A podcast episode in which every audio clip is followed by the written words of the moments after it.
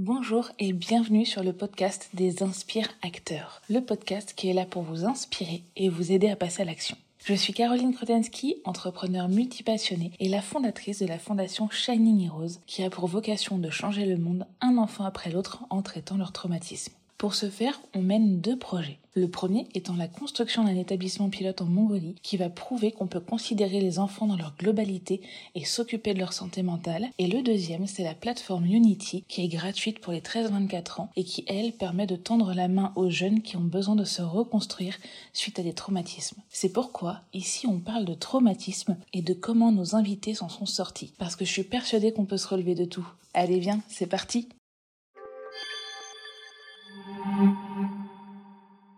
Bonjour, aujourd'hui on reçoit Mélanie Miroir qui est entrepreneur, maman et euh, d'un dynamisme fou. Mélanie, je vais te laisser te présenter pour euh, nous dire un petit peu ce que tu fais dans la vie, où est-ce qu'on peut te trouver.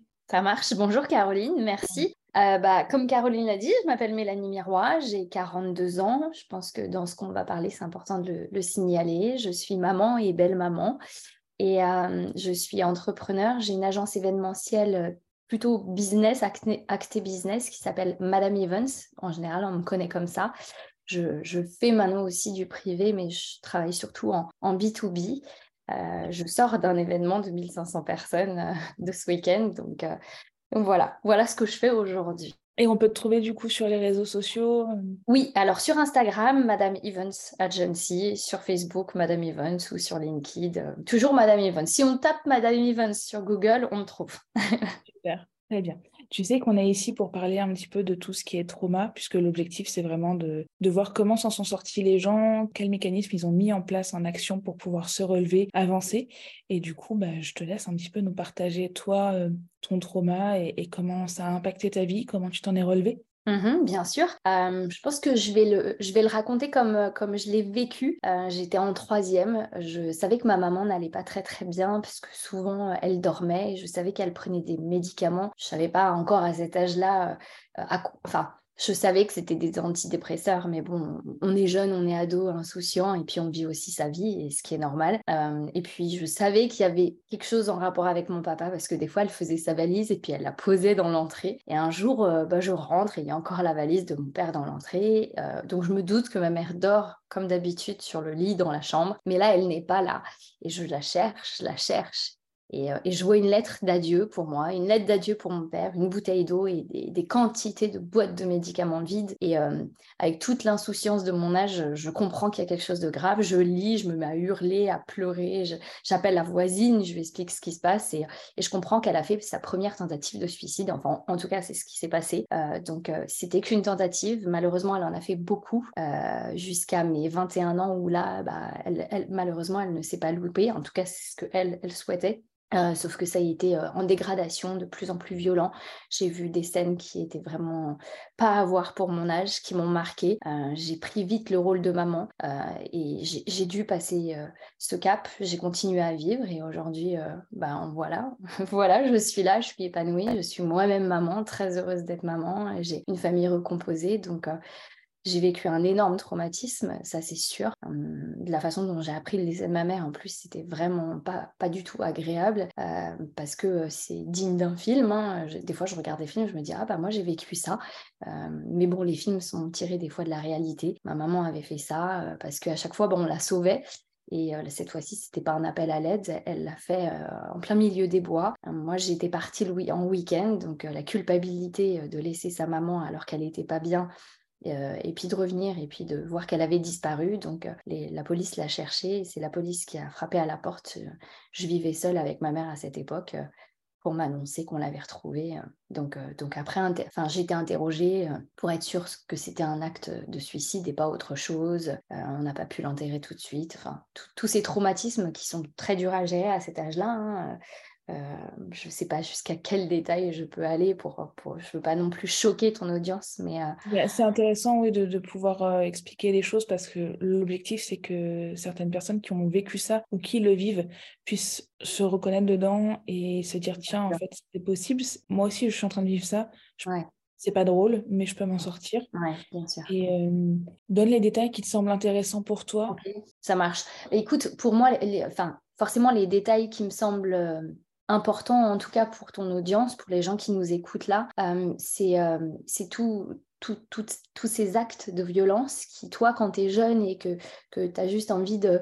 Bah, tu as peut-être ton premier amoureux, ta première amoureuse, tu, tu, tu à l'école, tu, nous, à l'époque, c'était les booms. Alors, je sais pas si c'est pas obsolète de dire boom à aujourd'hui, mais euh, ce que je veux dire, c'est que tu, tu, découvres la vie, tu te sens grand, tu te sens fort, mais, mais tu es encore tellement fragile, tu es encore un enfant finalement. Et, euh, et moi, je, moi, ma mère, elle, elle, elle, avait plus le goût de vivre. C'est quelqu'un qui s'auto-détruisait. moi, je l'ai vu euh, s'ouvrir les veines, euh, euh, puis laisser le sang partout, casser des trucs au sol et marcher dessus et faire exprès. Elle, elle, criait sa souffrance et elle le criait devant moi, en fait, devant ma petite sœur, devant moi, devant mon père avant qu'il se sépare. Et, c'est devenu beaucoup trop difficile pour tout le monde. Donc, ils, sont séparés, mais au moment où ils sont séparés, eh ben, elle a accentué tout ça et c'était très fréquent, très violent. Elle a été, la police et le SAMU sont venus la chercher, lui ont mis la camisole. Enfin, j'ai pas eu le droit de la voir pendant trois mois. Elle était euh, dans un hôpital psychiatrique. Quand j'étais la voir, moi j'ai vu des scènes de, comme on voit à la télé, hein, de, personnes qui se balancent, qui hurlent. Enfin,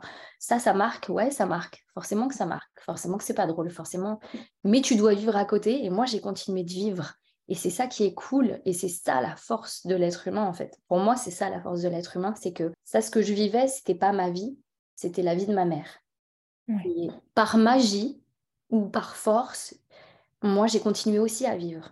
Et, euh, et, en fait, ça, ça c'est ça qui est cool, c'est que tu, tu te dis ce qui m'arrive, c'est comme dans un film, et en même temps, moi, je suis, je suis moi.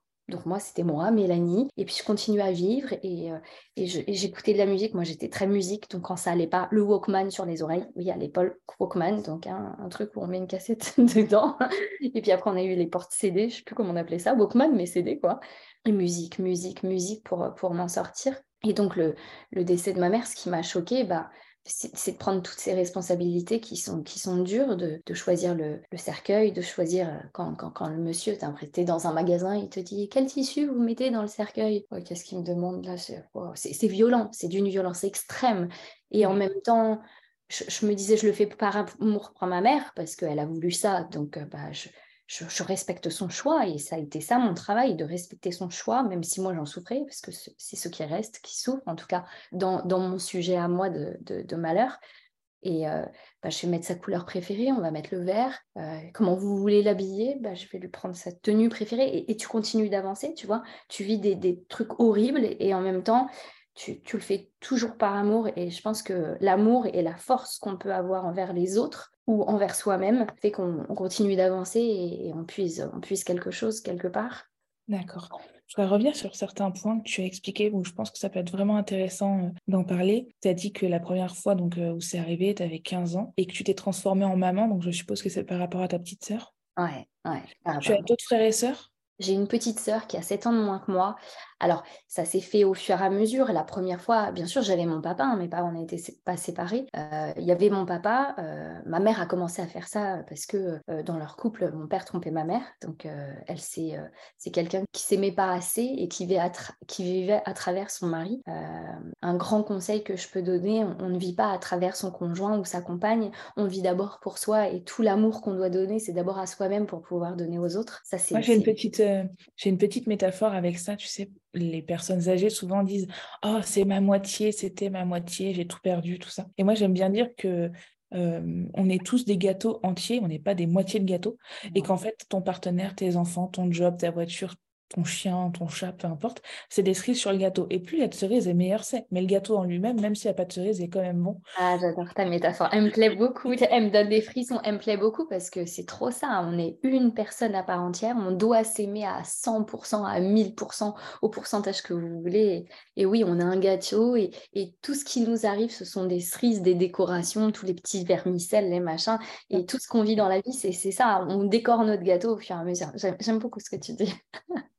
Et donc, du coup, toi, par rapport donc, à, ta petite sœur, tu, tu, as pris un peu le relais sur ton papa à ce moment-là? Ou tu as bah le relais de ta maman plutôt? J'ai pris le relais des, deux, malheureusement. Euh, ou heureusement. Non, heureusement, on va pas dire malheureusement, parce que heureusement, je suis, je suis, je suis la Mélanie d'aujourd'hui euh, parce que j'ai vécu ça. Si j'avais pas vécu ça, je serais peut-être quelqu'un d'exécrable et d'écocentrique et, et j'en sais rien, je serais tout autre. Euh, notre histoire fait de nous ce qu'on aime. Mais oui, j'ai pris le relais parce que bah, mon papa, la culpabilité de faire souffrir ma mère. une enfance aussi difficile. Ma mère avait eu une enfance difficile, mon père aussi. Ils avaient chacun leur traumatisme. Et de ce fait, mon père a commencé à boire, à tomber dans l'alcoolisme. Euh, euh, et, quand, deux individus restent dans leur grand malheur et, s'auto-sabotent de, façon différente, bah, ça faisait beaucoup de conflits, beaucoup de cris. Et quand c'était ces moments-là, bah, je m'occupais de ma petite sœur, hein, les devoirs, la douche. Euh, ça n'a pas été tous les jours, mais je me souviens de moments où je leur disais bon bah bagarrez-vous là. Enfin ils se tapaient pas dessus mais ils hurlaient et puis puis c'était une démonstration de oui d'auto d'auto sabotage je leur disais allez dans le salon pendant que nous on est euh, de l'autre côté et puis vice versa donc oui c'est des scènes qui qui maintenant je peux en parler tellement ouvertement euh, parce que j'ai fait mon deuil de tout ça et, et, je c'est devenu une force. Mais mais oui c'est quand, quand on a oui je, sais pas j'avais 14 15 ans c'est inimaginable en fait ouais. Tu dis quelque chose qui est, très intéressant là, et c'est pourquoi j'ai créé tout ce que j'ai créé, la fondation, le protocole, euh, Unity et, même du coup euh, l'orphelinat en Mongolie.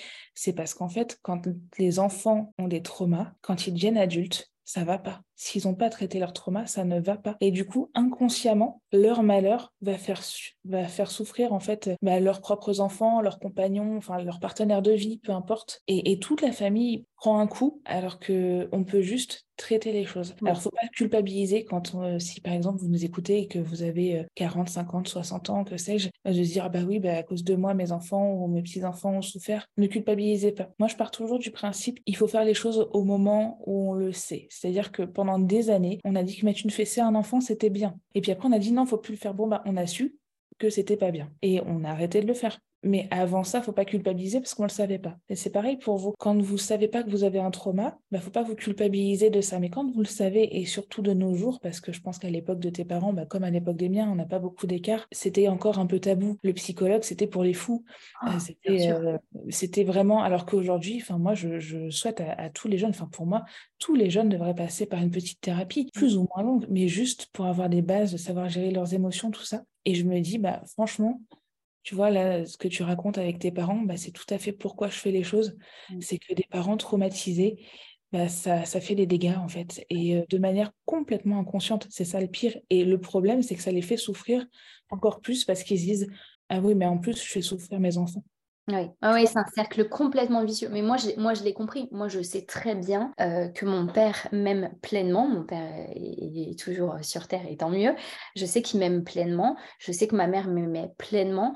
Mais il souffrait tellement intérieurement que c'était plus fort que de, faire autrement. Et ma mère, je suis persuadée qu'elle... Et, euh, je me rappelle plus, elle m'avait laissé une lettre euh, avant de, de, faire son vrai acte, son suicide, le dernier, enfin, elle avait fait X tentatives, mais avant vraiment de mourir, elle m'avait fait une lettre que mon père m'a pris et a jetée pour me protéger. J'en étais en colère parce que j'aurais voulu la garder, mais lui, c'était pour me protéger. Et dedans, elle me dit, euh, elle me dit, prends soin de ta sœur. Donc, tu vois, elle me laisse un poids euh, oh, quel poids Mais elle le disait avec bienveillance parce qu'elle, elle savait qu'elle pouvait plus s'en occuper et elle se disait Mélanie sera sûrement assez forte pour le faire. Mais tu vois, encore une fois, c'est maladroit et en même temps, c'est tellement d'amour. Et, je me rappelle qu'elle dit dans cette lettre aussi Mélanie, je m'en vais parce que, parce que dans tous les cas, en restant avec vous, je, je vous rends malheureuse. Et en fait, c'était pas vrai. Oui, bien sûr, c'était c'est très dur de voir ses parents se, se, détruire et, euh, même si je veux bien, j'accepte. C'est quelque chose que moi, en tout cas, je, ne conçois pas pour moi parce que je m'aime, parce que j'ai guéri ces blessures, parce que j'accepte tout ça, parce que je communique énormément. Je pense que la communication fait partie de, la guérison euh, parce que c'est pas mon, ça fait partie de l'histoire qui m'entoure, mais c'est pas moi intérieurement. C'est pas mon histoire à moi, tu vois. Euh, je sais pas comment l'expliquer. Parce que oui, je comprends. C'est pas c'est pas un joli mot, mais t'es un dommage collatéral. Exactement, ouais, c'est ça. Mais je sais jamais comment le dire parce que. Bah, pour moi, c'est être victime. Tu vois, c'est un peu comme quand tu as une maladie. Ouais, tu es victime de quelque chose que t'as pas demandé, mais tu peux faire avec. Exactement. Donc, euh, donc j'ai été victime de ça, ma sœur aussi, euh, mais c'est pas ça m'a aidé à devenir qui je suis, mais c'est pas moi, ça vient pas de moi. Et en fait, quand on se dit que ça vient pas de nous, eh ben on va aller chercher ce que nous on est. Et, euh, et moi, je pense que c'est pour ça qu'aujourd'hui je suis là et que je peux partager tout ça. Je fais juste un petit disclaimer sur le mot victime parce que je voudrais pas qu'on interprète les choses euh, d'une mauvaise manière. quand je disais là le mot victime, c'est pas être une victime ou se victimiser. C'est euh, dans le sens propre de euh, je suis victime de, de, ce qui se passe de l'événement. Mmh. Mais pour le coup, Mélanie, elle le fait bien voir, mais je voudrais que ça soit vraiment perceptible. Elle ne s'est jamais comportée comme une victime. Non. Voilà. J'ai beaucoup pleuré, bien entendu. Bien sûr. Non, mais c'est normal. Mais dans ton tempérament, et ça c'est important, je pense, parce que dès la minute où vous faites euh, du problème, votre problème, c'est vous qui êtes en souffrance. Et, je trouve que c'est hyper intéressant ce que tu dis parce que j'ai vécu euh, pas tout à fait la même chose, mais, mais sur certains points. Et pareil, je me disais, ça m'appartient pas, ça c'est pas à moi. Hmm. Euh, la personne est en souffrance. Alors moi, j'avais beaucoup de chantage affectif, donc du coup, la personne était en souffrance à cause de moi. Donc ça, ça a été très très difficile derrière, mais toi, j'ai pas l'impression que ça soit le cas, mais que que les gens vous disent c'est de ta faute, t'es pas assez gentil, ou t'es pas assez ceci, ou t'es pas assez cela, si vous êtes adolescent, vous n'avez pas écouté ça. En fait, c'est des choses qui se renvoient à eux-mêmes. Oui, c'est leur propre miroir. Exactement. C'est leur, euh, leur blessure qui parle. Alors, je vous dis ça, c'est facile hein, à dire de ne pas écouter quand un parent euh, vous sort des, des, choses pas très jolies. Mais, euh, mais c'est faisable et on peut s'en relever. Et, et Mélanie ben, en est la preuve, j'en suis la preuve aussi. Et, et surtout, ben, ne vous positionnez pas en victime, mais en action. Mettez-vous en action, en mouvement, bougez, avancez. Et même si c'est pas forcément parfait, si euh, vous faites des choses pour essayer d'avancer, d'oublier ou de fuir, c'est pas grave. Le tout, c'est d'être en mouvement. Oui, parce qu'on se trompe. Et en plus, quand tu parles de ça, Caroline, moi, ça me fait penser à ma mère, souvent, euh, quand elle était en colère. Moi, je ressemble beaucoup plus physiquement à mon père. Euh, et, j'ai toujours été très proche de mon père. On a un caractère très similaire, très rentre-dedans. Euh, euh, on aime la musique. on partageait beaucoup de choses. Et ma sœur est, plus comme ma mère, quelqu'un de plus douce, plus, plus calme, tout ce qui est un peu plus manuel. Enfin, et puis vraiment, tu vois, moi je suis très, très speed. je, peux, je, peux, je peux vite saouler les gens parce que moi j'ai besoin de. Je vis à 100 à l'heure, tu vois.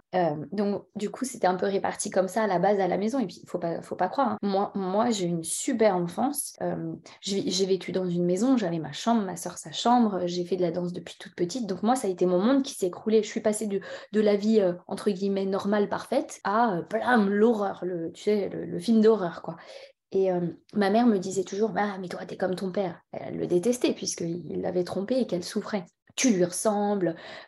et quand j'ai commencé à grandir et que j'ai eu mon premier amoureux, j'étais éperdument amoureuse de, ce garçon, bah elle, elle me disait toujours, il n'est pas fait pour toi, et il est comme ci, et il est comme ça, et da, Et, euh, et je me rappelle d'une fois où elle m'avait dit, et tu t'es comme ton père. Et à force qu'elle me le rabâche, je me disais, bah peut-être qu'il n'est pas fait pour moi, et, peut-être que je devrais le quitter. Et, puis je suis comme mon père, et ben moi j'ai trompé mon copain. Tu vois, j'ai reproduit j'ai reproduit ça. On n'était pas mariés, on était jeunes, mais je l'ai fait souffrir. Je, l'ai fait souffrir à, notre niveau de jeune, mais je l'ai fait souffrir comme ma mère, mon père faisait souffrir ma mère, tu vois.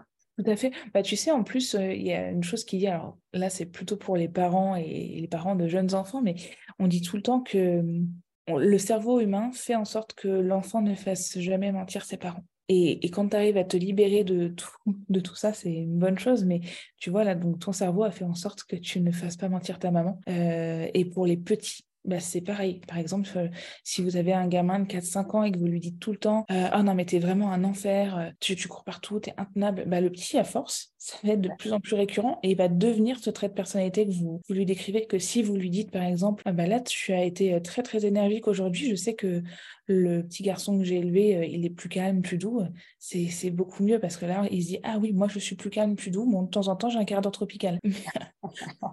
mais faites attention si vous êtes jeune parent à ce que vous dites à vos enfants parce que de manière complètement inconsciente, vous pouvez vraiment les, les programmer sur quelque chose. Ah ouais, tout est, tout est dans la façon dont on dit les choses. Euh, et c'est vrai que ça, ça, m'avait marqué. Et aujourd'hui, je sais que je suis euh, quelqu'un de très fidèle. Je suis quelqu'un de très respectueuse euh, sur ce sujet-là. En tout cas, il y a des gens, c'est un autre sujet, mais il y avait des gens qui vont dire allez voir ailleurs, c'est pas un manque de fidélité ou quoi que ce soit. Mais en tout cas, moi, par rapport à mes valeurs, ma façon de voir les choses, je, j'ai aucun problème avec ça. Et, cet amoureux dont j'étais éperdument amoureuse, je, me suis mariée avec lui euh, il y a une semaine, tu vois. Donc, euh, ah, c'est super. comme quoi, tu vois, on peut complètement euh, reverse. Et, même si tu vis un gros traumatisme, et, moi j'avais quitté, enfin, à, mes yeux, sur le coup, l'homme de ma vie. Après, bon, j'ai refait ma vie, j'étais très heureuse avec, avec le papa de ma fille, mais aujourd'hui, je, je suis revenue, on s'est séparé avec mon mari, je suis revenue avec mon premier amour. Comme quoi, donc, au bout d'un moment, en fait, tu fais tes vrais choix à toi et, et, tu guéris de certaines choses qui t'ont traumatisé jeune et, et, tu fais ton parcours. En parlant de ça, de choses qui t'ont traumatisé jeune, euh, quelle trace ça a laissé sur toi le, l'ETS dans un premier temps, puis peut-être le suicide de ta maman? Euh, Alors, euh, quand j'étais jeune, si j'essaye de, de voir, je dirais qu'au début, j'avais honte.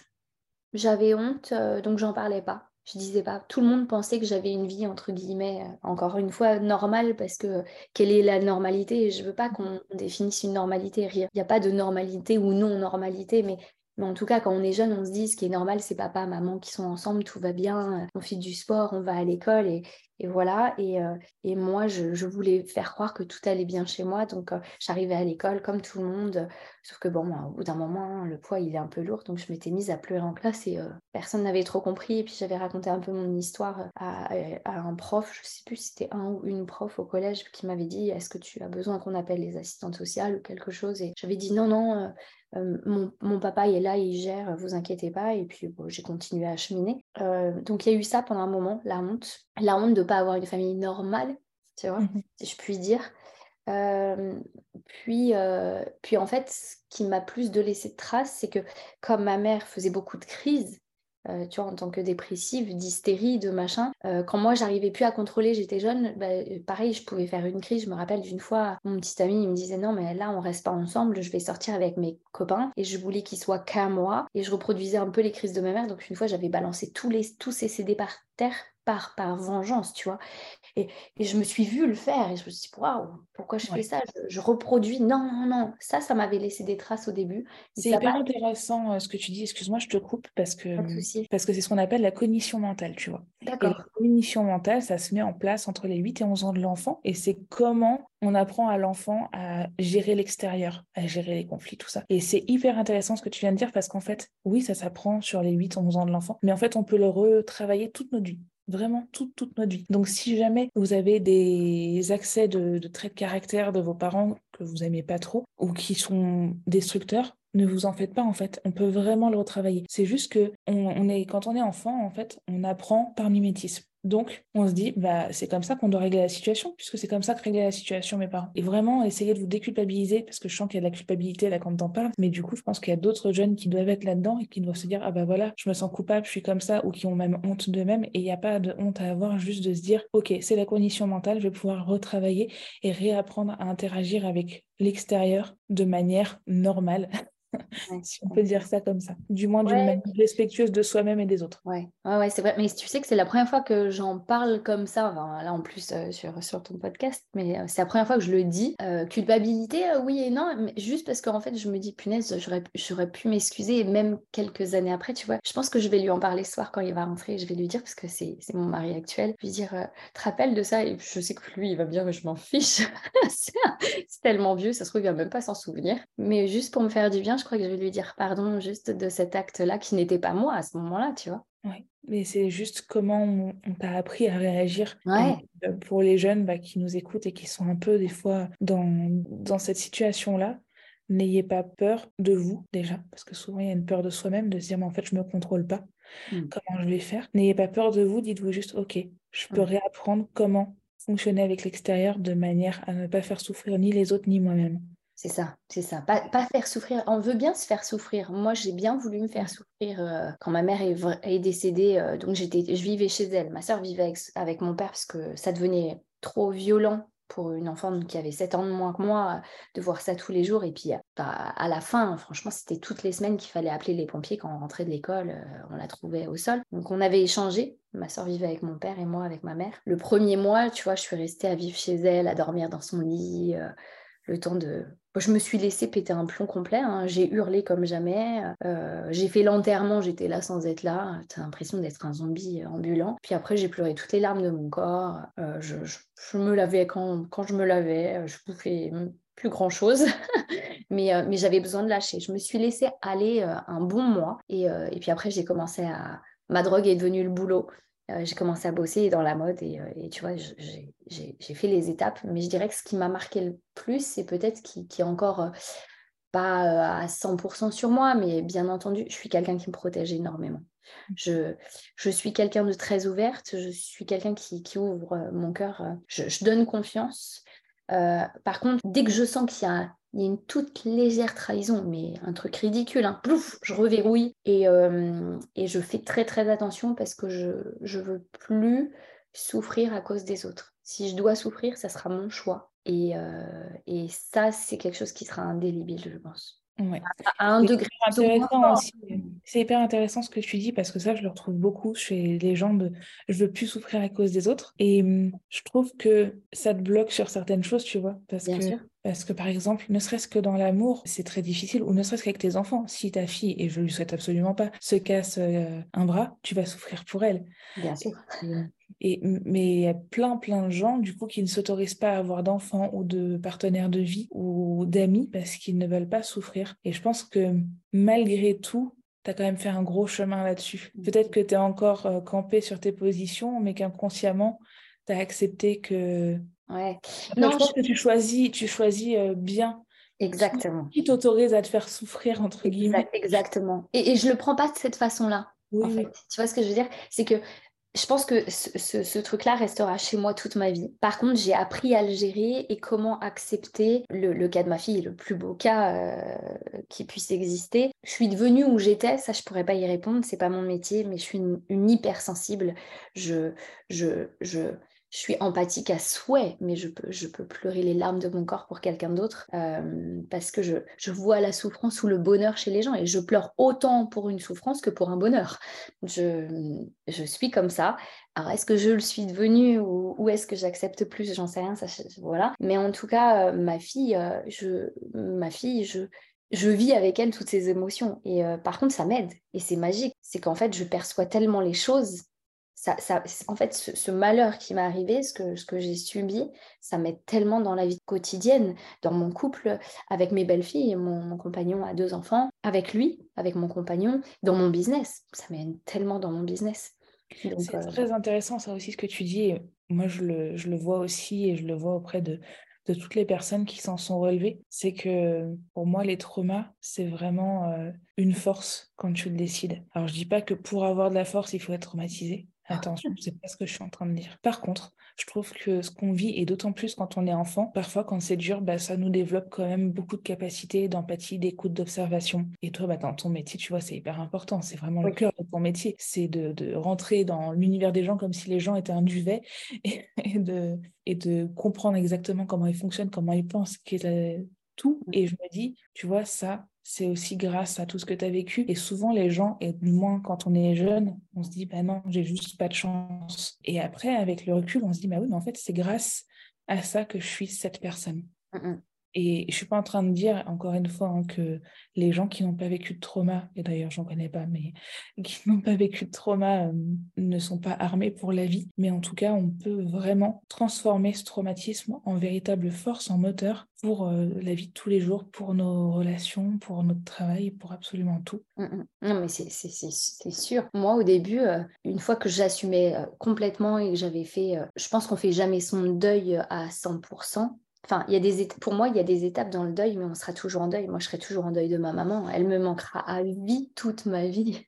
Je, veux dire, qui ne voudrait pas avoir sa maman le jour où tu te maries Qui ne veut pas avoir sa maman euh, pour fêter la fête des mères comme hier? Enfin, tu vois. Mais, euh, mais en tout cas, je le vis différemment chaque année. Ça m'empêche pas encore de pleurer. Euh, l'année dernière, j'ai pleuré. J'étais au cimetière. J'y vais pas souvent. C'est pas un endroit qui me, qui me plaît. Je préfère voir, voir ma mère sur d'autres moments, des photos ou juste penser à elle et regarder les étoiles. Mais chacun le vit comme il, comme il le souhaite. Et mais, mais l'année dernière, hier, L'année dernière, j'avais vraiment besoin d'y aller. Euh, ma fille m'a accompagnée pour la première fois. Elle me réclamait de voir euh, où était enterrée sa mamie. Et, euh, oh, j'ai vécu des émotions énormes. Et mon, conjoint m'a accompagnée aussi. Enfin, tu vois, c'était puissant. Et pourtant, c'est, enfin, ça fait des années maintenant. Hein. Donc, ça, faisait, en fait, ça faisait 20 ans l'année dernière que je l'avais perdu. Mais je ne sais plus pourquoi je, je, te dis ça. Mais en tout cas moi, aujourd'hui, quand... ah oui, je sais, quand, je parle avec quelqu'un, je dis, mais euh, euh, ce que j'ai vécu, c'est grâce et pas à cause. Les gens ils disent Ah non, mais c'est horrible, c'est à cause. Non, grâce, grâce. Je, tout ce que j'ai vécu, c'est grâce au suicide de ma mère. Je le dis ouvertement que je suis celle que je suis. Mmh, moi, je dis exactement la même chose. Quand je raconte un peu mon histoire euh, en, détail, euh, les gens me disent, mais pareil, c'est horrible. Et déjà, il n'y a, pas que a pas que du horrible. Il y a du horrible, mais pas que. Mmh. Et, euh, et c'est grâce à tout ça mmh. que j'en suis là aujourd'hui, que j'arrive à faire ce que je fais aujourd'hui et que j'ai cette rage, entre guillemets, de faire changer les choses. Et les gens disent, ah oui, oui, c'est vrai. Ou quand on me dit, bah, je sais pas où est-ce que tu trouves la force, mais je la trouve là, la force. Oui. dans le fait de me dire, bah, j'ai vécu ça, c'est sûr, ça m'a fait devenir qui je suis, mais euh, j'aimerais bien que ça n'arrive pas à d'autres personnes. Ouais, oui, surtout ça. Moi aussi. Je... Et, encore, euh, trouver la force, moi, je n'ai pas la sensation d'aller chercher une force. J'ai la sensation... Naturel, ça fait sens. C'est ça, c'est que souvent on me dit, mais comment tu fais? Mais ton énergie, comment... pourquoi tu, tu souris ou... Alors, maintenant, on me dit, c'est chouette que je souris, mais quand j'avais la trentaine, j'ai travaillé pour une marque de luxe et on me disait oui, il faut pas trop sourire parce que sinon ça fait pas sérieux. Ça me braquait tout de suite parce que je leur disais attendez, vu mon histoire, si j'ai envie d'avoir le smile du matin au soir, vous faites ce que vous voulez, mais moi je vais pas attirer la tête juste pour faire voir que je suis sérieuse. Pour moi, être souriant, ça veut pas dire ne pas être sérieux. Et ça me braquait, tu vois, et tout le monde me dit Ah, t'es solaire, t'es très souriante. Bah, je, je vais pas à un enterrement, quoi. Je... Oui, je fais la gueule quand je vais à un enterrement, ça c'est sûr. J'ai pas envie d'enterrer les gens que j'aime. Mais euh, sinon, reste du temps, moi, pour moi, il faut sourire, quoi. Bien sûr, je suis tout à fait d'accord avec toi. Souvent, je me fais euh, la réflexion quand je suis en voiture où je vois les gens qui tirent tous la tronche et que moi, je suis avec mon sourire jusqu'aux oreilles. Et les gens, ils doivent se dire Mais elle est complètement débile, celle-là. Mais, en fait, pour moi, c'est l'inverse. Pour moi, c'est l'inverse, c'est toi qui es normal et tous les autres qui sont débiles. Parce que bah, les gens, en fait, sont dans leurs problèmes, sont pas là. Et moi, je me dis, oh, bah, c'est cool, on avance. Enfin, on est en vie, tu vois, on est en vie. des choses tellement pires. Bah, la mort. C'est ça, la mort. Pour, pour, moi, euh, ce, qui, ce, qui, ce, qui, est primordial, et je, et je me le dis de, de plus en plus, alors peut-être aussi, euh, on dit oui, à 40 ans, la femme est plus mature, elle s'assume. peut-être, hein, tu vois. Mais. Euh, mais en fait, euh, il y a zéro problème. Il n'y a que des solutions, parce que tant qu'on est en vie, on peut trouver des solutions. Euh, le vrai problème, c'est une fois qu'on est euh, dans la boîte. Quoi.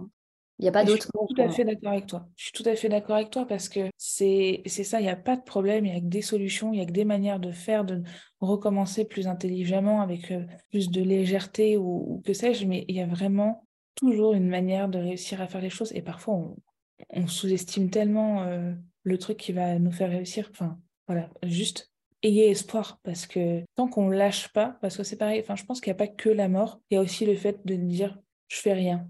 Mmh.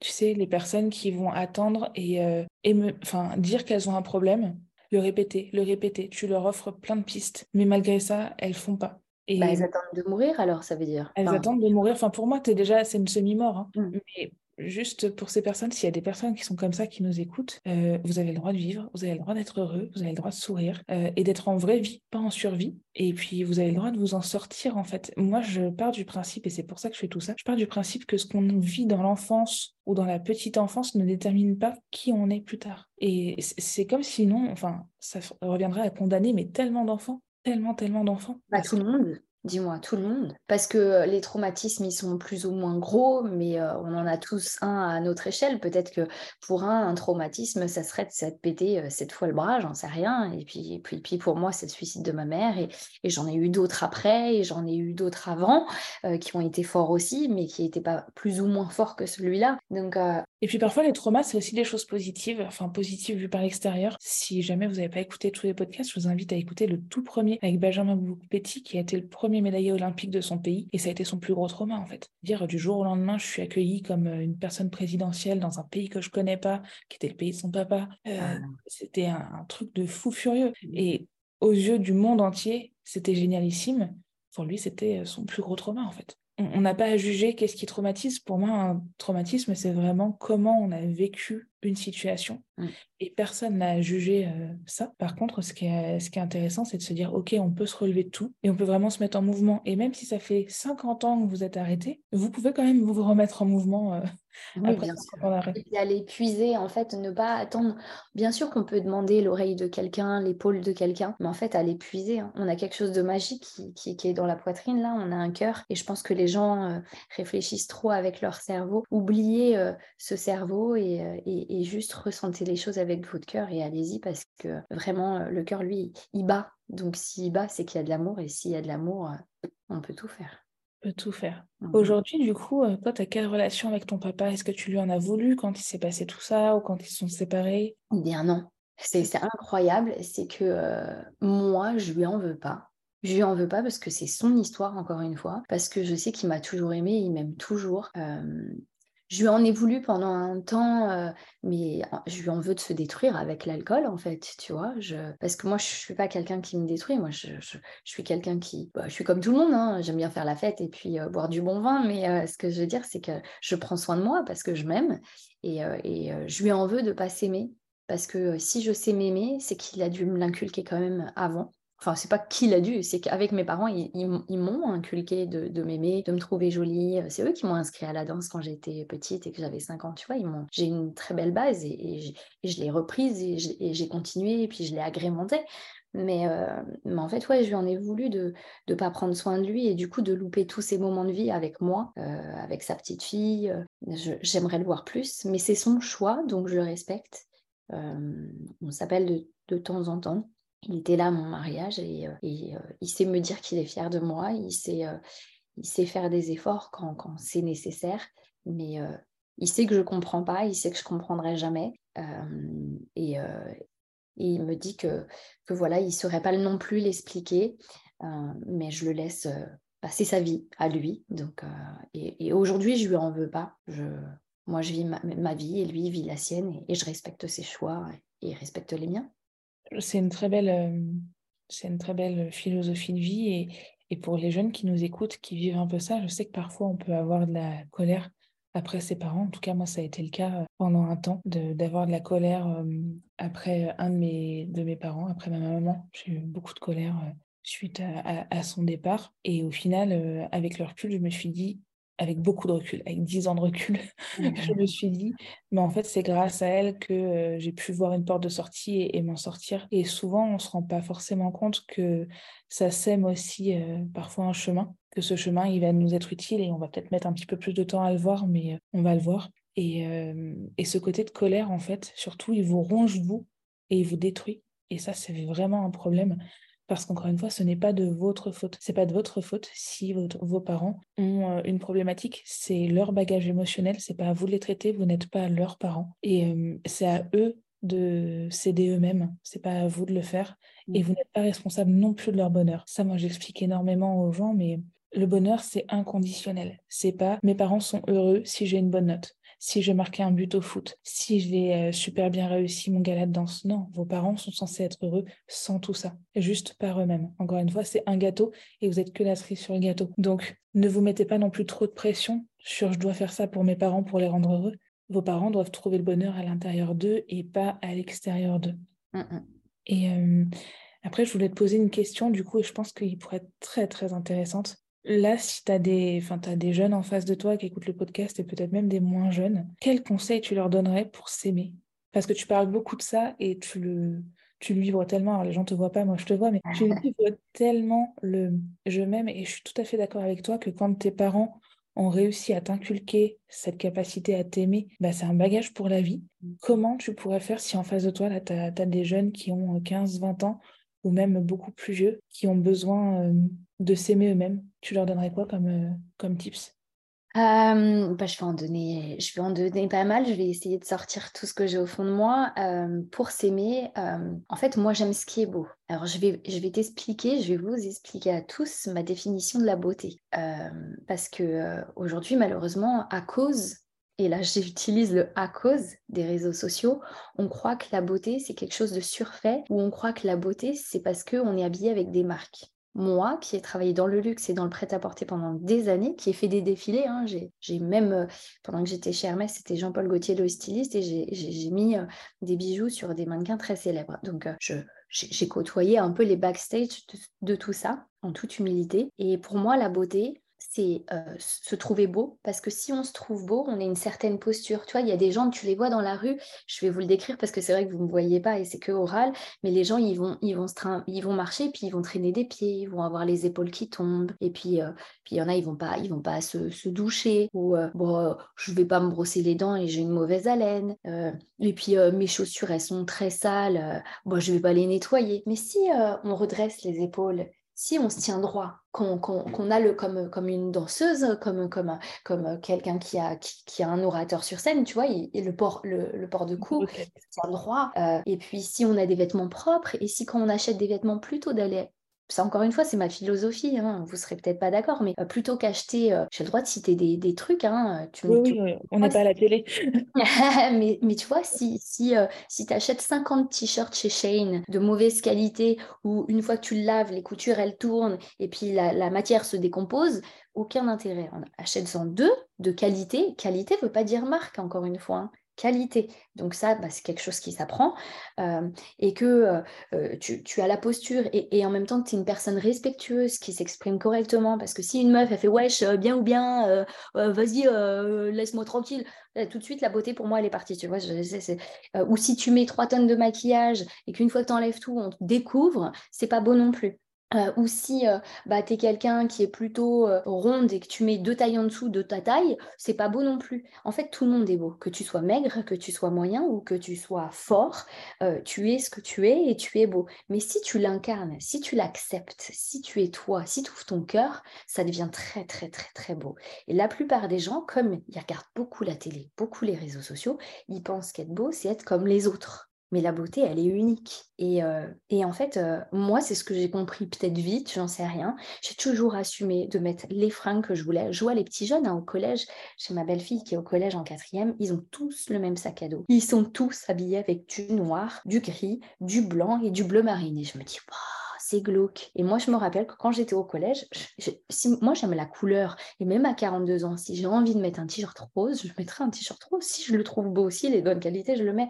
Donc, la beauté, elle est entre ce que tu penses, ton agissement, mais aussi le, tu vois, l'équilibre de tout. Pour moi, tout est équilibre. Et la beauté, c'est un équilibre. Euh, pour moi, euh, tu, tu, si tu as, si une belle BMW, mais qu'à l'intérieur, quand tu t'assois, c'est bourré de déchets, c'est moche. Hein. La voiture, elle, devient, elle devient moche, tu vois. Par contre, si tu as une ancienne voiture, euh, je sais pas moi, une ancienne Twingo, mais que tu en as pris soin, quand tu rentres, ça sent bon dedans, ben, elle est plus belle que la BMW qui, qui, est avec tous ses déchets, on est d'accord? Ben, C'est ça ma définition de la beauté. Et c'est ça qui fait qu'on apprend à s'aimer. Et on peut se parler aussi. Peut-être que ça va vous paraître ridicule, mais euh, c'est important. moi, je fais mon, je le fais pas sur les réseaux sociaux parce que je communique beaucoup sur les réseaux pour mon business, mais je, je fais pas certaines choses. Mais quand je suis dans ma salle de bain et je l'assume, musique, quand je prends le sèche-cheveux, tu sais, et puis je chante avec le sèche-cheveux et puis je fais ma star et puis je le fais encore à 42 ans, tu vois. Et je chante mes chansons préférées. J'adore Beyoncé. Je chante Beyoncé et je me trouve belle. À ce moment-là, je me trouve belle. J'ai pas besoin d'être Beyoncé sur scène pour me trouver belle, tu vois. Et, ça fait du bien, en fait. Et il faut prendre soin de soi. Euh, je, je, je, me prends soin de moi à manger équilibré, mais des fois, je prends soin de moi à manger une bonne côte de bœuf, tu vois. Euh, c'est ça aussi, s'aimer. C'est euh, c'est accepter ses envies, c'est accepter qui on est, c'est accepter des fois je suis ronchon, c'est accepter des fois que je suis pas agréable, c'est dormir euh, si j'ai besoin de dormir, c'est rigoler si j'ai besoin de rigoler, c'est pleurer si j'ai envie de pleurer. Tu vois, c'est d'accepter autant mes défauts que mes qualités. Euh, et ouais, savoir se regarder. Est-ce que, est que tout le monde, il y a un exercice qui est très difficile, euh, j'en suis persuadée, et peut-être que vous pourriez répondre à ce podcast en commentaire. Est-ce que vous vous regardez tout nu devant la glace? Est-ce que vous observez votre corps? Vous le regardez? Et même, on a tous, on a tous des, petits complexes. Hein. J'ai de la peau d'orange sur les cuisses et sur les fesses, quoique je pense que 99,9% des femmes ont de la, peau d'orange sur les fesses et les cuisses. Mais ce que je veux dire, c'est est-ce que vous vous regardez tout nu? Quand vous vous regardez, vous dites, moi, je suis fière de moi. Bah, moi, je suis fière de moi. Ce week-end, j'ai fait un séminaire, il y avait 1400 personnes. J'ai dû monter sur scène pour la première fois pour dire aux gens comment allait se dérouler ce salon. J'avais une peur terrible parce que je ne l'ai jamais fait. Je suis fière de moi. Donc, je me trouve belle. Donc, je m'aime. C'est super intéressant ce que tu dis et par rapport au corps et à se regarder dans le miroir, moi j'ajouterais même quelque chose encore un peu plus, c'est de se toucher. Par exemple, de se dire, bah tiens, pour les femmes comme pour les hommes, enfin pour les jeunes femmes, les, jeunes hommes aussi, c'est de se dire, OK, je vais mettre de la crème sur le corps, mais je fais vraiment attention de comment se passe. Et moi, tu vois, je remercie quand je me mets de la crème sur le corps, je remercie chacune des zones sur lesquelles je passe. Je remercie mes chevilles de faire des jolis pieds dans les escarpins. Je remercie mes mollets de pouvoir me faire marcher. Je remercie mes genoux de pas être trop gros, tu vois, de pouvoir passer dans les robes. Et tu vois, je passe partout et je trouve un truc pour chaque. Même pour les zones un peu plus complexes, je me dis, non, non, il y a forcément un truc qui se passe bien à cette zone-là. Donc, je remercie pour ça. Et du coup, on voit notre corps différemment et puis on, en prend conscience. Ouais. je suis ostéopathe de base, donc le toucher, c'est un peu plus... Oui, c'est vrai. mais, euh, mais tu vois, tu, tu, touches ton corps, tu te dis, ah oui, tiens, en fait, là, c'est comme ça. Et euh, surtout, si tu prends de plus en plus soin de toi, bah, ton corps, en plus, il peut évoluer et tu peux t'en rendre compte au moment où tu le touches. Ça, c'est super cool aussi. Donc, euh, c'est très très important. Euh, je pense que les conseils qu'a donné euh, Mélanie sont très importants et que vous pouvez les mettre en, application relativement facilement. J'allais faire un parallèle sur quelque chose que je dis et puis après je me suis dit mais il y a, y a quand même un bémol à ça. Et je dis souvent qu'il faut se traiter comme on traiterait un enfant, un petit enfant. C'est-à-dire qu'un petit enfant, bah, tu le laves, tu lui brosses les dents. Bien évidemment, tu vas pas le laisser sortir avec des chaussettes qui puent ou euh, avec un caleçon qui n'a pas été changé depuis trois jours. Tu le fais manger équilibré. Moi, je suis, atterrée par le nombre de parents qui font manger leurs enfants tout seuls pour que les enfants mangent équilibré et qui se payent le McDo juste derrière quand les enfants sont couchés. Et je me dis, de voir l'exemple quand même. Il y a juste mon bémol, il est sur le fait que de temps en temps on profite et qu'on boit un petit verre de vin et que l'enfant lui donnera pas un verre de vin. mais, c'est exactement ça en fait. L'enfant, on choisit les vêtements qui vont bien aller, on fait attention. Et euh, si on se traitait tous comme on traiterait un enfant, ça irait déjà beaucoup mieux. Oui, c'est vrai. C'est vrai. Non, mais oui, c'est vrai. Et le toucher, c'est vrai, tu le dis, et tu vois, je ne l'ai pas dit, mais moi, instinctivement, je me suis toujours beaucoup touché le ventre. D'accord. Euh, parce que euh, j'ai appris avec le temps, mais ça fait un moment que je me connais. Je me connais très, très bien. Je sais très bien ce que je peux manger, euh, comment je le mange, comment trouver mon énergie, qu'est-ce qui va vraiment assommer mon énergie physique hein, quand, j'ai besoin d'être en, énergie, etc. Et, moi, je suis quelqu'un qui j'aime mon ventre et je, ouais, je me caresse le ventre et je sais aussi, on dit toujours que le ventre est le deuxième, le, deuxième cerveau. Hein. beaucoup de choses passent par le ventre. Tout le monde a eu cette expérience de t'es en classe, t'écris une leçon ou non, t'es en contrôle et d'un seul coup ton ventre il fait et là tout le monde dit, tu te dis ah j'ai faim, mais c'est pas forcément j'ai faim c'est je suis angoissée, j'ai envie d'aller aux toilettes, euh, je suis heureux. Le ventre parle. Le ventre parle vraiment. Moi, j'en suis persuadée. Et maintenant, euh, je le faisais pas avant, mais maintenant, je me fais masser le ventre et ça fait un bien exceptionnel. Tu fais du chiné de sang euh, Je sais pas comment ça s'appelle. Alors, tu sais, moi, je suis quelqu'un, je me laisse porter sur certaines choses. Et ces derniers temps, j'ai découvert plein Il m'est arrivé plein de magnifiques choses. Et, euh, et en fait, je fais des, des massages énergétiques, je ne sais pas mmh. comment elle appelle ça, ouais. Et euh, je le fais pour les jambes et je le fais sur le ventre. Et le ventre, euh, j'aime beaucoup les jambes, ça c'est sûr, mais le ventre c'est magique. Et quand je ressors, j'ai l'impression de, me libérer de certains trucs qui m'angoissent, tu vois. Tout à fait. Bah, de toute manière, de se masser le ventre, ça libère beaucoup de choses, comme tu le disais. Hein, c'est le deuxième cerveau. On a autant de neurones dans, le ventre que le cerveau d'un chat, donc c'est énorme. Et par contre, tu as dit quelque chose aussi tout à l'heure sur lequel je voudrais rebondir parce que mmh. Parfois, il y a des petites pépites comme ça qu'il faut réentendre. Tu dit que tu te connaissais très bien. Et je pense qu'une des meilleures manières aussi de s'aimer, c'est de se connaître. Et souvent, les gens me disent Ah oui, moi, je me cherche. Non, mais arrête de te chercher, crée-toi. Juste crée qui tu veux être et apprends à connaître tes valeurs, euh, tes convictions, ce que tu aimes, ce qui te va, ce qui te fait du bien. Parce qu'en effet, je suis tout à fait d'accord avec toi sur la nutrition il y a des aliments, euh, tu peux euh, être avec ton frère ou ta sœur, qui vont très bien à ton frère ou ta sœur et pas du tout à toi, alors que vous êtes de la même fratrie, et que toi, tu vas manger euh, deux cuillères à soupe de pois chiche, tu vas avoir un ventre de femme enceinte de cinq mois, et qu'à côté, c'est pas le cas, tu vois. Et d'apprendre à se connaître, à savoir ce qui nous fait du bien, comment on fonctionne, comment notre corps fonctionne, parce qu'on est tous uniques, à savoir bah, quelle est la musique qui vous redonne la pêche quand ça va pas, à quel moment il faut lever le pied parce que sinon ça va plus aller? Tout mmh. ça, ça permet en fait de d'avoir un certain contrôle sur soi. Et pour moi, le contrôle n'est pas forcément négatif ou péjoratif. C'est, ça donne de la liberté parce qu'on connaît nos limites, on peut parfois les pousser et c'est très bien, mais au moins on sait à quel moment on est en train de les pousser. On n'est pas en mode je subis ma vie, on est en mode ok, je sais ce que je suis en train de faire. Je sais que là, je suis dans ma zone de confort, mais j'en ai besoin. Là, j'ai envie d'avancer un peu plus. Donc, je préviens l'entourage que ça risque d'être un petit peu euh, turbulent parce que je sors de la zone de confort et ça permet vraiment de, de mieux savoir réagir et de se dire tiens, qu'est-ce qui s'est passé là? Au lieu de se dire oh, mince, j'ai complètement perdu pied, de se dire ok, quand j'en arrive à là, après, je perds pied. Donc, je me fais mes petits signaux d'alarme. Euh, oui, tout à fait. Ça nous donne du pouvoir aussi de se connaître. Moi, je sais que c'est un de mes pouvoirs. Je me connais, c'est mon pouvoir. Je me sens forte avec ça parce que je me sens forte avec moi-même. Et comme je me sens forte avec moi-même, je suis prête à relever des défis. Ce matin, j'étais avec, euh, j'accompagne euh, une personne depuis un, moment. Euh, je ne me sens pas coach, mais, mais je l'accompagne sur, sur, sur lui, et bah, justement se, se trouver beau, s'accepter pour, pour développer son business. Euh, parce que bah, apparemment j'ai cette puissance-là de, savoir le détecter chez les gens. Et c'est vrai que souvent, je peux croiser n'importe qui dans la rue, euh, je sens que la personne n'a pas confiance en elle et moi, je la trouve belle et je, je sais instinctivement qu'est-ce que déjà elle devrait changer sur elle pour qu'elle se trouve belle déjà au premier regard. Parce que c'est triste, hein, mais on dit l'habit ne fait pas le moine.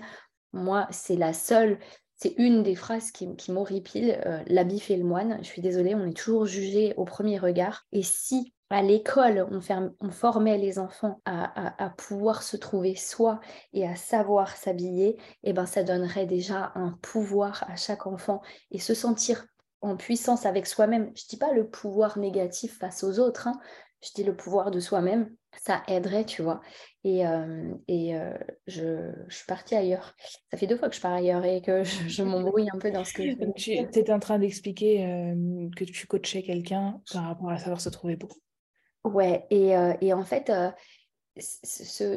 avoir ce pouvoir, c'est comme la peur. Souvent, on a peur, oui, mais j'ai peur, le, la peur du regard des autres, peur de ci, peur de ça. Mais j'aimerais, une fois pour toutes, et, vraiment, je suis contente de pouvoir le dire là à voix haute, je ne l'ai jamais dit euh, comme ça sur une audience, la peur, ce n'est pas négatif. C'est bon d'avoir peur. C'est très bon.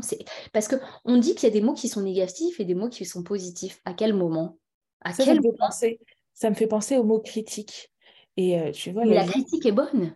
la critique est bonne. Et tu vois, tu as des gens, leur métier, c'est d'être critique. Critique culinaire, critique littéraire. Et parfois, c'est bon, parfois, c'est mauvais. Dans tous les cas, quand c'est mauvais, c'est un axe d'évolution. C'est pas mauvais. Ce qui fait que c'est mauvais, c'est comment toi, tu prends le truc. La perception, oui, exactement. L'amour peut être négatif. Oui. Il y a du mauvais amour il y a du bon amour. Et, il y a du bon et du... Enfin, il y a du, de l'agréable et du désagréable dans tout. Oui, c'est ça. Et la peur est bonne. La peur est bonne parce qu'elle vous permet de ne pas faire les choses sans réfléchir. Par contre, elle n'est pas bonne quand elle vous empêche d'avancer ou quand elle vous empêche d'être vous. Donc, c'est cool d'avoir peur. vous croyez quoi? Avant de monter sur scène là devant les 1400 personnes, euh, je ne me menais pas large, hein, vraiment pas du tout. Et puis, quand je suis descendue, j'ai dit à mon pote qui est photographe, je dit, Franck, je tremblais dans ma voix ou pas? Il fait, non, non, t'inquiète. Juste, par contre, euh, oublie pas de sourire parce que, ah mais ça, j'étais stressée, je ferai mieux la prochaine fois. Et je suis fière de moi. Mais, mais, bien sûr, c'était la première fois, bien sûr que c'est pas parfait, bien sûr que j'ai dû bafouiller, bien sûr que.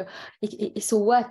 Je suis fière de moi. Et tous ceux qui ont pu me juger, eh ben, je m'en fiche qu'ils m'aient jugé. J'ai pas peur du regard des autres parce que ils sont pas dans ma vie, ils sont pas avec moi le soir, ils sont pas dans ma tête, ils sont pas dans mon corps. Et ça se trouve, je les reverrai plus. Et ça se trouve, eux vivront jamais cette expérience ou d'autres expériences. Moi, je l'ai fait. Je suis sortie de ma zone de confort et je l'ai fait. Et j'ai vaincu ma peur.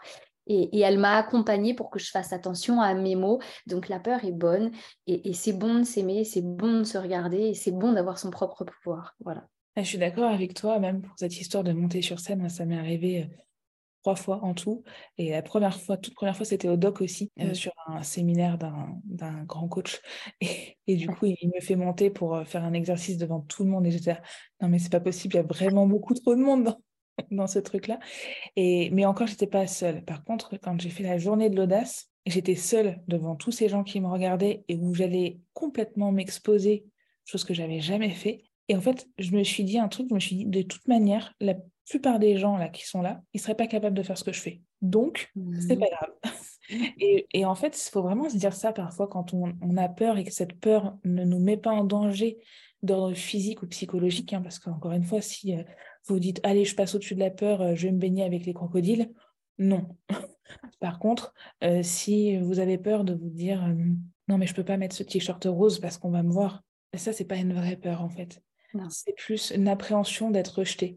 Et moi, j'ai envie de vous dire que vaut mieux savoir vite euh, sur qui vous pouvez compter et qui vous rejette parce qu'au final, ça vous permet de bien vous entourer. Et il faut pas avoir peur de justement lâcher certaines euh, rencontres, certaines connaissances, si elles ne sont pas, euh, je vais pas dire toxiques, parce qu'il y a des gens qui sont pas toxiques, il y a des gens qui sont complètement neutres, mais du coup qui vous font quand même pas évoluer ou qui vous jugent un petit peu. Mmh, et mmh. juste entourez-vous de personnes qui, quand vous êtes avec elles, alors moi j'adore Beyoncé aussi, vous vous sentez comme Beyoncé quoi. Bah ouais. Attends, pourquoi on ferait pas de défilé dans notre salon ou dans notre couloir, la musique à fond?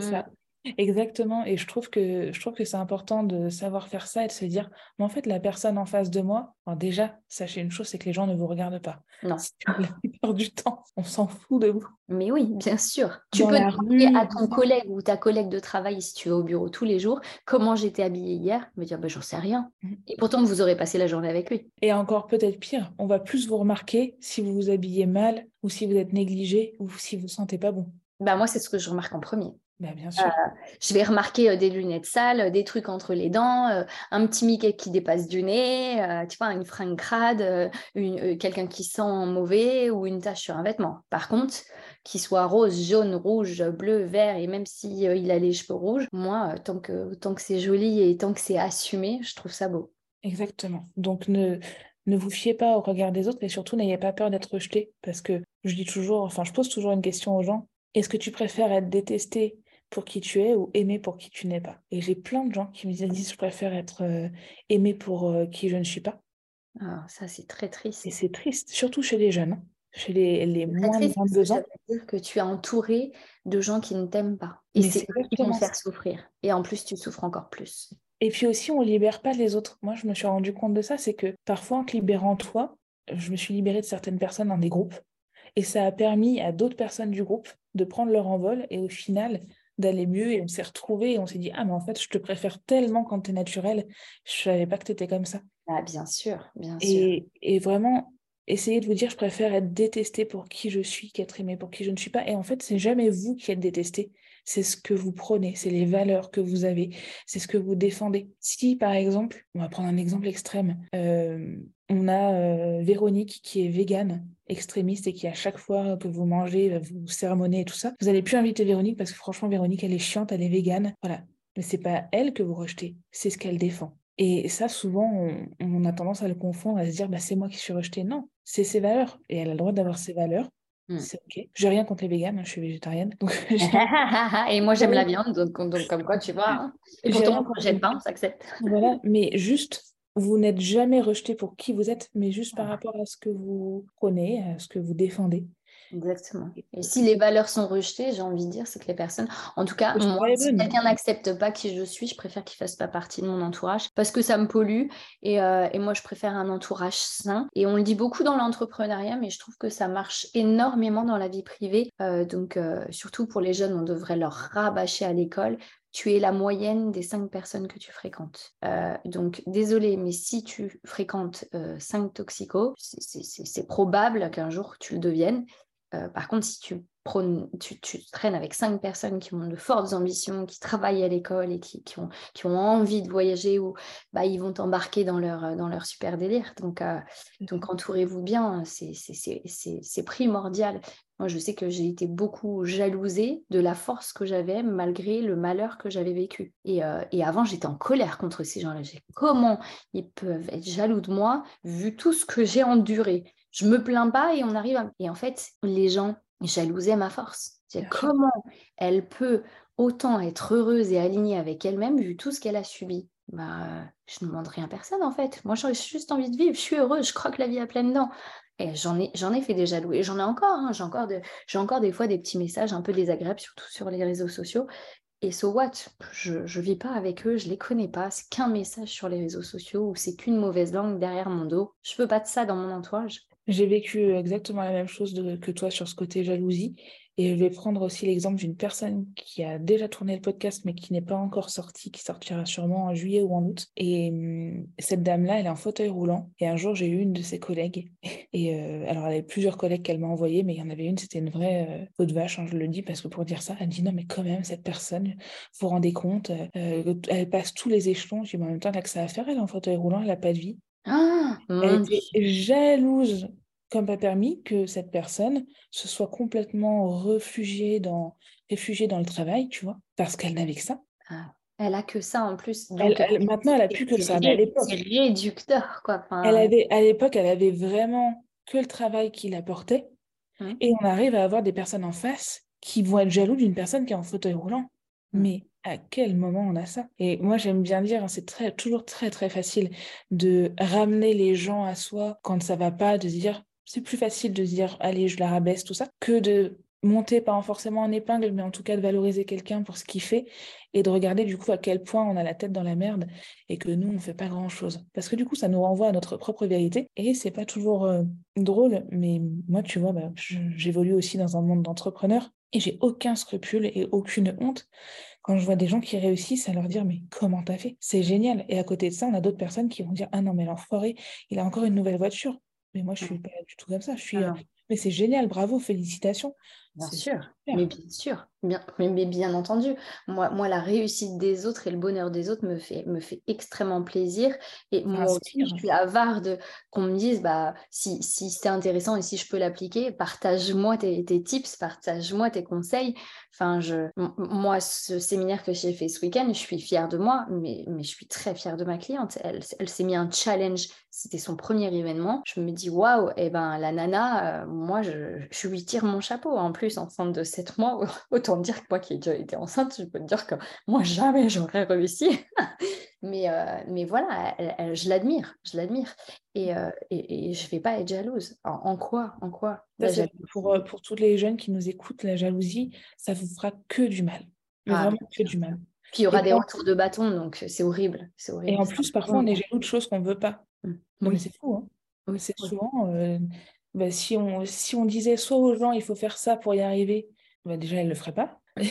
Ou il faut, euh, ou est-ce que tu veux ça? Bah, en fait, non, même pas. C'est juste que le fait que l'autre soit passé à l'action, ça pose problème. Donc, détachez-vous de ça, passez à l'action. C'est vraiment le, pas le mais euh, le petit mot de la fin de passer à l'action. Quoi qu'il arrive, faites-vous confiance, découvrez-vous, apprenez à vous aimer Mm. et, euh, et surtout, enfin, pas scinder, mais compartimenter les problèmes. Il y a des problèmes qui vous appartiennent, des problèmes dans lesquels vous faites partie et des problèmes qui ne vous appartiennent pas. Et compartimenter ça pour pouvoir continuer d'avancer. Peu importe ce qu'on vous dit, c'est pas de l'égoïsme en fait. L'égoïsme, c'est d'arrêter de penser à vous. Ouais. Mais c'est très bon d'être égoïste. Mais tu vois, encore une fois, on parlait des mots négatifs, euh, où les gens pensent euh, la peur c'est négatif. Euh, Caro, tu as un autre mot tout à l'heure où les gens pensent que c'est La négatif. critique. La critique, la critique est bonne, la peur est bonne, et l'égoïsme est bon. Quand, quand, mais en fait, tout ça encore, c'est dans les mœurs. On, disait toujours quand tu voulais pas partager, oh, égoïste. Bah non, j'ai pas envie de le partager, j'ai envie de le garder. Mais pourquoi ça serait égoïste de pas avoir envie de partager quelque chose tout de suite? Et puis quand on est enfant, on lui, on lui dit, ah, tu veux pas partager, t'es égoïste. Bah, sur le coup, peut-être qu'on pourrait lui dire autrement, et puis c'est pas de l'égoïsme de se faire passer en priorité. Enfin, euh, moi, je me fais, je me fais sur certains moments passer en priorité. Alors bien sûr, euh, la priorité est logique, mais euh, je me passe en priorité avant ma fille sur certains points, euh, parce que si je suis mal, si je suis malheureuse, comment je C'est le, c'est le masque dans l'avion, non? La- Exactement, c'est le masque dans l'avion. Qu- Qu'est-ce qu'on vous dit quand vous montez dans l'avion? Il dit mettez-vous le masque d'oxygène d'abord et après aidez quelqu'un d'autre. Parce que bah, si toi t'es par terre, tu pourras pas aider les autres. Donc en soi, prenez soin de vous, aimez-vous d'abord, soyez égoïste pour vous et c'est bon d'être égoïste. Critiquez-vous, vous, de la bonne façon pour, pour vous relever et après aidez les autres. Et après regardez les autres quand vous serez fort. J'ai une autre petite métaphore par rapport à ça. Si on prend euh, deux pichets d'eau euh, vides, il y en a un qu'on remplit d'éponges sèches, enfin qui n'ont jamais servi, et l'autre qu'on remplit d'eau. Si, on, si vous êtes la dernière éponge et qu'on verse l'eau du coup dans le pichet d'éponge sèche, bah, la probabilité pour que vous ayez de l'eau, elle est quand même très très minime. Ça veut dire que là, vous êtes fait passer en dernier. En revanche, on reprend les mêmes éponges sèches. Vous, vous êtes la première éponge. Bah, quand on verse le pichet d'eau, vous êtes gorgé d'eau. hein. Et vous pouvez sortir derrière toutes les éponges. donnez de l'eau à tout le monde et vous serez encore mouillé parce que quand vous finissez la vaisselle, l'éponge, même si vous les saurez dans tous les sens, elle, est encore mouillée. Et c'est exactement ça, se faire passer en premier. Ça ne veut pas dire je ne pense qu'à moi, je ne fais plus rien, c'est moi le centre du monde. Ça veut dire que d'abord, je comble mes premiers besoins, mes besoins vitaux, et ensuite, je suis disponible sans arrière-pensée. Parce que quand on ne comble pas ses besoins vitaux, en plus, derrière, c'est T'as vu, j'ai fait ça pour euh, lui ou pour elle. Et on est dans la rancœur, en fait, on n'est même pas dans la bonne énergie. Ça amène les conflits avec les autres parce que euh, c'est ce qui se passe souvent dans les couples. Hein. J'ai fait ça pour toi, j'ai fait ci pour toi. Hein. Ah, tu me le reproches, bah fallait pas le faire. Et puis c'est un cercle vicieux. Donc, soit d'abord, les autres après. Et, je pense que après ça, ça tourne carrément mieux que ce soit dans votre vie d'ado, dans votre vie de jeune, dans votre vie de couple, avec les enfants, tout, avec les amis. Et, si les gens ne restent pas, c'est qu'ils vous aiment pas vraiment ou si qu'ils étaient là par intérêt. En soi, c'est bien, ça fait du ménage, du ménage de la bonne façon. Je suis d'accord avec ça. je vais terminer sur deux questions, du coup, euh, Mélanie. Moi, j'aime beaucoup, beaucoup lire. Est-ce qu'il y a un livre ou un, ou un film, au cas où, euh, qui vraiment, toi, t'a changé la vie ou t'a fait un déclic Alors, euh, j'ai deux livres que j'aime beaucoup. Je vais parler d'un est-ce qu'il y a un rapport? Je me suis jamais dit est-ce qu'il y avait un rapport avec ça, mais si je pense. J'ai euh, lu il y a très longtemps le livre Geisha et je l'ai vu en film. Euh, il était sur Netflix il n'y a pas si longtemps. Donc, euh, geisha, c'est l'histoire euh, d'une petite jeune. Donc, ça se passe au Japon. Hein. Les geishas euh, sont, des femmes très chics qui, savaient jouer d'instruments, danser des, des, danses, des danses japonaises et servir le thé aux hommes d'antan. Et, en fait, ce, ce livre m'a transportée pourquoi Parce que elle vivait quelque chose de très difficile et moi j'avais vécu quelque chose de très difficile. Alors c'est pas la même histoire. Hein. Elle, elle a été, ses parents étaient en mal financier et, ils ont fini par la vendre elle et sa sœur pour pouvoir s'en sortir parce que je crois que c'est le papa ou la maman, je sais plus, ça fait longtemps que je l'ai lu, mais qui est mort et du coup euh, ils, se font vendre ou ils sont vendus par l'oncle, la tante, enfin bref, pour, avoir de l'argent. Et elles partent et euh, la, petite sœur est magnifique, tu vois, c'est une japonaise mais aux yeux bleus. Et elle finit euh, dans, un akira, je crois qu'on dit ça comme ça. Et au début elle est un peu la boniche des, des super geishas mais avec le temps, comme en grandissant il voit que c'est une beauté pure, ils, ils lui apprennent d'être geisha et elle, vit des moments très, très, très, très difficiles. Et elle est séparée de sa sœur qui est moins jolie qu'elle, selon leurs critères. Encore une fois, pour moi, c'est pas ça la beauté, mais en tout cas, c'est comme ça qu'ils l'ont décrit dans dans le livre.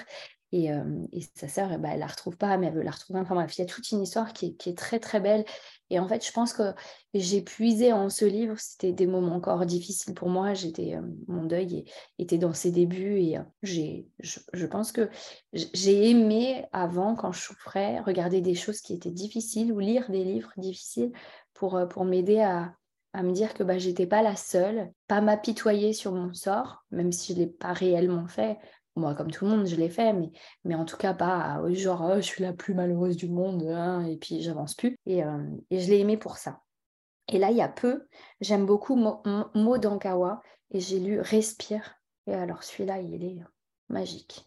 J'ai pleuré, j'ai ri, j'ai repleuré, j'ai ri. J'adore ce livre. J'adore Mo Dankawa. Elle a écrit trois livres, je lis le troisième là et j'aime beaucoup cet écrivain. Ben merci en tout cas pour ces livres. Tu as fait encore une fois, tu as dit quelque chose de très intéressant. Parfois, on a besoin de, ne pas se sentir seul et de se dire qu'il y a d'autres personnes qui ont vécu comme nous. Et dans Unity, tu vois, donc je fais une petite parenthèse Unity, c'est gratuit pour les 13-24 ans. Et on a des cercles de parole justement pour ça, parce que ça fait du bien de se dire, bah, je suis un petit peu dans la galère, je suis pas le seul ou la seule. Et un cercle de parole, ça veut pas dire qu'on parle, parce qu'il y en a qui sont bloqués par rapport à ça. On peut juste être là pour écouter, et puis au bout d'un temps, eh ben, on peut parler, et, ça fait du bien, et, voilà. Du coup, euh, deuxième question. Euh, qui aimerais-tu voir ici comme invité, euh, interviewé, donc deux personnes que tu aimerais voir interviewer? Mmh Bien, écoute, euh, je ne sais pas pourquoi, et peut-être que euh, je, pense toujours que la vie, elle est faite, tu vois, pour. Euh, je ne sais pas si elle acceptera, mais du coup, je pense à, une femme, à une fille avec qui j'étais au collège. Et on a repris contact il n'y a pas longtemps. Et, elle s'appelle Olivia. Je ne vais pas dire son nom de famille parce que vraiment, je ne sais pas du tout si c'est quelque chose qu'elle accepterait. Mais en tout cas, je pense que en off, je te dirais. Et, et je pense qu'elle pourrait apporter beaucoup à, ta communauté et, sur son histoire si elle acceptait, puisque c'est une enfant adoptée. Super. Est-ce que tu aurais un, homme à nous suggérer euh, qui a un vécu euh, extraordinaire aussi, enfin, qui a réussi en tout cas à se relever de choses difficiles et, et qui pourrait inspirer euh, beaucoup de jeunes? Mmh Écoute, c'est marrant, je ne pensais pas du tout te dire ces prénoms, mais alors je suis quelqu'un qui marche énormément à l'instinct. Je pense, je, parce que comme tu dis, toujours parler nos histoires, ça nous aide toujours à passer encore un autre cap. Et je suis sûre qu'en partageant tout ce que j'ai partagé avec vous aujourd'hui, bah moi aussi j'ai encore grandi grâce à ça, donc grâce à toi, euh, Caro, et à tout ce que tu mets en place. Et, euh, en fait, moi, je suis toujours euh, partisante pour partager mon histoire parce que je me dis que ça m'aide et ça peut aider les autres. Et, du coup, je pense que c'est pareil. Je, je, tais son nom parce que je ne sais pas s'il accepterait, mais je pense à Junior qui a une très belle histoire. Et je pense que s'il pourrait la partager, je pense qu'à travers ce partage, ça l'aiderait aussi beaucoup, lui. Je, pense, je pense savoir qui est Junior. Euh, voilà, donc euh, je pense que c'est, comme tu dis, c'est toujours une thérapie de parler de soi. Euh, c'est une thérapie pour nous-mêmes, c'est, une thérapie pour les autres et, le partage, c'est ce qu'il y a de meilleur. Normalement, on est tous des êtres humains qui se tendent la main. malheureusement, dans la rue, c'est de plus en plus difficile et les gens sont de plus en plus individualistes. et, et pourraient vous laisser à même le sol. Moi, j'ai envie de croire en l'humain, j'ai envie de croire qu'on peut s'aider et, et c'est ce que tu fais. Donc, donc voilà, c'est toujours un plaisir de, de partager son histoire. Je crois vraiment en l'humain et je crois qu'on est capable de faire de belles choses. Mais en effet, il faut revenir dans de la solidarité, il faut revenir euh, dans le fait qu'on vit tous ensemble et pas chacun isolé. Et que ce qui se passe dans un pays, même si on n'est pas dans le pays en question, a un impact sur nous d'une manière ou d'une autre.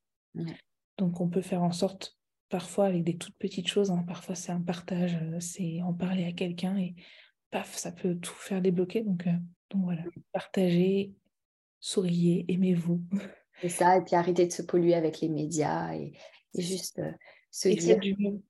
Faites du mieux que vous pouvez, ça c'est important aussi. Ouais, puis, puis, euh, puis être content de ce qu'on a. Si déjà on est heureux avec ce qu'on a, on sera heureux avec plus. Si vous n'êtes mmh. pas heureux avec ce que vous avez, vous ne serez pas heureux avec des millions. Donc, soyons heureux. C'est ça. Bah, merci beaucoup, Mélanie. Avec plaisir, Caroline. Et à bientôt. À bientôt. Merci pour votre écoute et j'espère que cet épisode vous aura apporté des pistes de réflexion et de passage à l'action. Moi je vous dis à mardi prochain et en attendant, retrouvez-nous sur les réseaux, nous sommes sur Instagram, TikTok, LinkedIn et Facebook.